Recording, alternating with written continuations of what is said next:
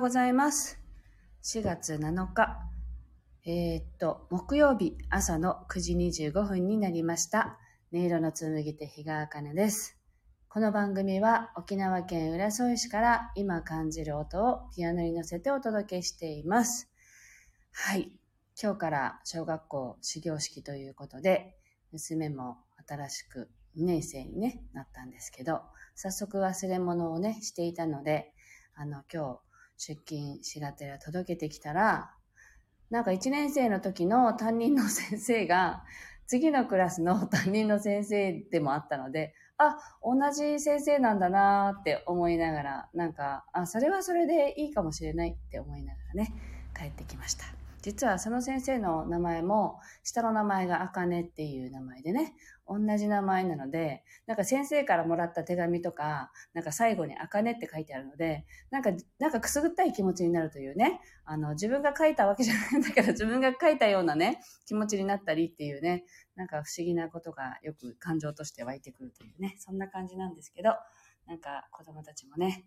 成長していくなっていう感じをまた見れるなと思って楽しみな朝です。はい。南さんおはようございます。では今日の1曲目を弾いていきたいと思います。心を整えると題して弾いていきますので、ぜひ呼吸を意識しながらお聴きください。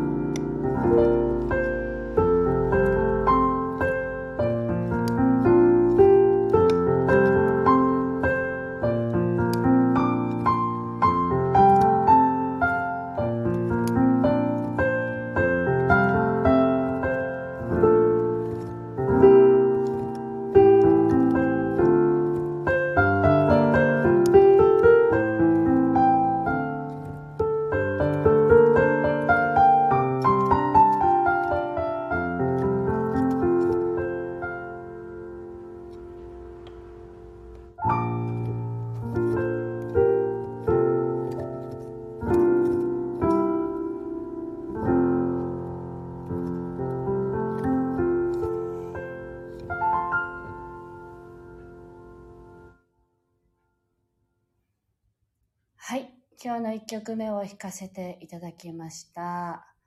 はい。えー、っと、なんだか穏やかな気持ちになりながら弾きました。あ、南さん、弾くときのキーを決めるポイントはありますか？ないんです。ないんです、全然。あ、この音から弾こうかなっていう、なんか、っていう感じで弾き始めていて、あの、うん、ピアノを弾くときはもう人がね、前にいるときは、あ、この人の音はこの音だなっていうのが最初に入ってくるので、それで弾くんですけど、こういうあの、配信の時は、もう本当に、あ、今日はこの音の気分だなとか、そういう感じなんですよね。なので、あんまり考えていないという感じでしょうか。はい。えっと、なんか今弾きながらね、この間の、あの、お客様のことを思い出していて、あ、南さんがすごいって。いや、すごくないんです。適当ですよ、だから。適当っていうか、本当に、本当に自然、自然に弾いてるという感じですけどね。はい。ひよさん、はじめまして。あ、こちらこそはじめまして。ありがとうございます。おはようございます。はい。えっと、この間いらっしゃったお客様は、あの、大阪の方だったんですけどね。沖縄にちょっと旅行がてら来て、で、あの、私の話、チラシを見たのかな？それでお電話がかかってきて、あの、行きたいんですけどっていうね、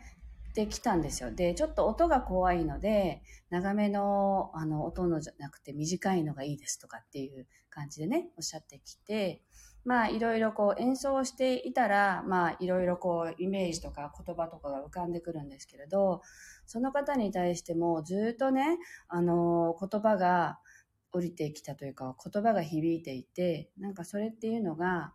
あなたは愛されるのにあの値する人ですっていう言葉がずっと響いていたんですね。まあそれ以外もあったんですけれどなのでまあ引き終えてからそのことをあのお伝えしたらねあやっぱりこう響きも響くものがあったのかこうすごいこう涙がねずって流れてきたんですよねお客様から。で、なんかそれを見ていて、ものすごく無邪気な方なのに、あの、おそらく子供の頃とかね、あの、そんなあなたじゃダメよってきっと言われたりとか、まあ、これってそんな方に限らず、私たちも多いと思うんですけどね、あの、それじゃダメよって、自分のままだだと注意されたりとか、それやっちゃダメよって押さえつけられたりとか、まあそういうことがあって、自分を押さえつけて、あの、なんていうのかな、あの、これをやる自分でいいんだろうかとか、何か選ぶときにね、私がこれをやっていいのかなっていうその感じに思いとどまるものになっているんだろうなという感じだったんですよね。なので、それをお伝えして、まあ、せっかくね、ここにいらっしゃって、あの、こんな風に、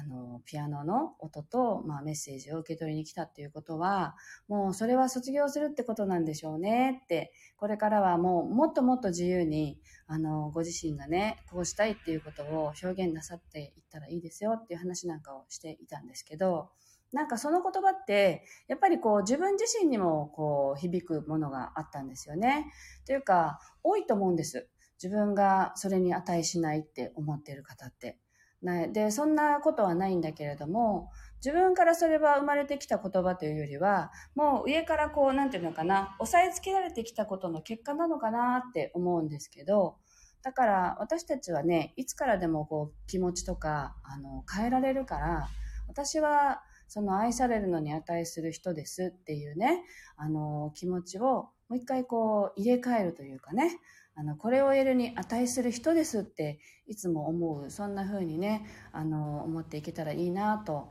思いまして、なんか弾きながらそれをね、思い出したので、シェアさせていただきました。はい。あ、ひよさんが、綺麗なピアノの音に引き込まれましたって嬉しいです。はい。というわけで、2曲目を弾いていきたいと思います。心を自由にね、する感じでお聴きください。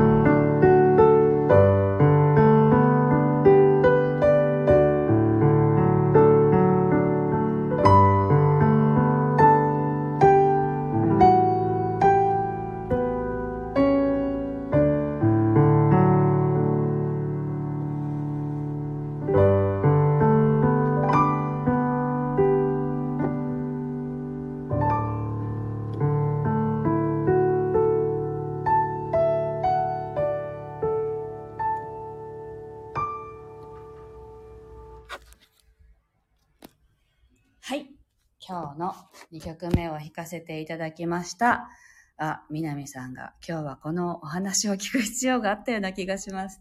あよかったです。いや、なんかね、この押さえつけられる言葉とかって、実際子育てしながら、自分の子供に自分が言ってる時ってあるんですよね、実際に。で、なんか、あ、やっちゃったなって思うこともよくあるし。前はね、それでいいちいち反応してたんですよ、自分が。ああ、今日も傷つけちゃった、この子のなんかこう、インナーチャイルドっていうかね、大きくなってもそれがこの子の中に埋め込まれたらどうしようとかね、そんな風に思ってた時期もあったんだけど、今は、あの、それをやっちゃったら、とりあえず、謝って、あの、もし、その子の中にね、トゲとして、もし刺さったとして、残ってたとしても、この子はそこを乗り越えられる力があるようにきっと育つって、信頼するに変えたんですよ。そしたら、なんかまあ言っちゃうんだけど、自分を責めなくなってきましたよねって思います。だから自分もきっとその、そういうふうに育ってきて、そこで、あ、もう自分がそんなふうにとって、実際に言われた言葉を解釈するのって自分自身なのでね、あの、同じ言葉を言われても、それで傷つく子もいれば、傷つかない子もいるわけで、あの、そういう、なんていうのかな、自分の捉え方だから、それを大人になって、あ、あの時こんな風に私は思っちゃったんだなって、そこを書き換えるっていう作業をすればいいんだって、あの、それを自分もやってきたので、子供もね、言ってしまっても、あの、子供もきっとそれを書き換えられるような子に育つんだって。切り替えたら楽になりました。っていうね、そこまであの続きがあったんです。っていうことを思い出しました。はい。あえっと、アヒオさんが、うちもよく娘に言っちゃう。毎日罪悪感。でも叱ってしまうよなーの繰り返し。まあそうなんですよ、本当に。だから私も、あいいお母さんじゃないなってずっとね、本当に2ヶ月ぐらい前までですよ。私っていいお母さんじゃないって、それがずっと自分の中にあったんですよ。で、それで、あの、いいお母さんになるにはどうしたらいいんだろうって、いつも思ってたんですね。でも、そのある時、まあ、それはトランスフォーメーションゲームっていうね、時に、をやったっていう話をね、前にしたんですけど、そのトランスフォーメーションゲームをやる前に、あの、自分は今日どうしたい、どうなりたいっていうことを意図しますかって質問があって、いいお母さんになりたいですって私は言ったんですよ。そしたら、そこに揃っていた、まあ、私よりももっと子育て経験の長いお母さんたちが ね、お友達がいたんですよね。で、みんな口々に、あなたの思ういいお母さんって一体何なのよって いいお母さんなんか、さあ、どこにもいないし、ダメなお母さんにもどこ、さんもどこにもいないんだよって、あなたがお母さんだからあなたのとこに生まれたんでしょって、そんな風にね、みんなに言われたから、なんかゲームをやる前に解消しちゃいましたよね、その思いがね。それを境に、あ、これでいいんだって、この子たちは、その私を選んで子供になってくれた。こんなお母さんでいいんだって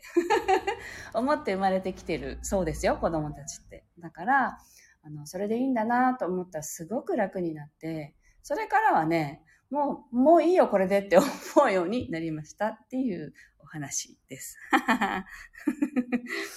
はい。南さんもね、そうですよね。強くなるために必要なこともありますからね。子供を信頼しますって。ね、そうなんですよ。子供を信頼しようになんか書き換えました。なのでね、ひよさんも、うわうるうるしてしまいましたって。でも本当そうなんですよ。うちもまだ、えっと、7歳と5歳なので、あの、いろいろね、やっちゃうんだけど、頑張ってるからそうなっちゃうんだなと思うんです、お母さんって。あの、この子をいい子にしようっていい子にしようっていうかね、生きる知恵を育てようとかいろいろあるじゃないですか。なんか、で、なんかそういう思いがあるから、ついつい熱くなって叱っちゃったりとかね、あとは自分に余裕がなかったりね、あるんだけど、それって頑張ってるからだよねって思うんです。だから私あの、疲れたが口癖なんですよ。未だに。